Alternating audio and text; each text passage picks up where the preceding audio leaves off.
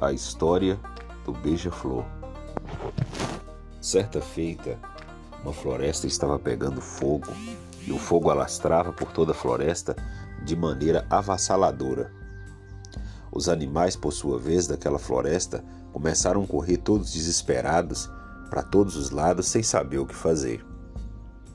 A beija-flor, vendo que o fogo estava cada vez aumentando e as chamas alcançava cada vez níveis altos, correu mais que depressa a um rio que estava próximo, olhava a ponta do bico com a água e soltava sobre o incêndio. Ela voava o mais alto possível que ela podia e de lá ela soltava uma minúscula gotícula de água sobre a floresta. E ela fazia isso incessantemente. Ia ao rio e voltava ao incêndio e colocava uma gota de água sobre o incêndio. Os urubus e outros animais que estavam saindo daquele incêndio, olhando aquilo, começaram a dar risada e criticar dela. Um deles disse para ela: Sua idiota, besta, o que, que você está fazendo? Você está coletando esse pinguinho de água, essa minúscula gotícula de água jogando sobre o incêndio, achando que isso vai apagar o incêndio? Ao invés disso, você deveria fazer como nós, que somos inteligentes, estamos correndo, voando, saindo desse lugar porque está em chamas. Ela, ela olhando para eles, disse, disse: Se vocês fizessem o mesmo que eu estou fazendo, com certeza juntos conteríamos esse fogo.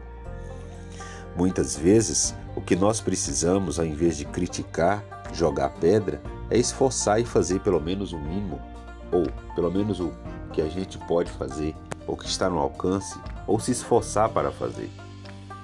Na realidade, não são boas intenções que fazem diferença, mas é o desejo de cumpri-las e colocando-as em prática.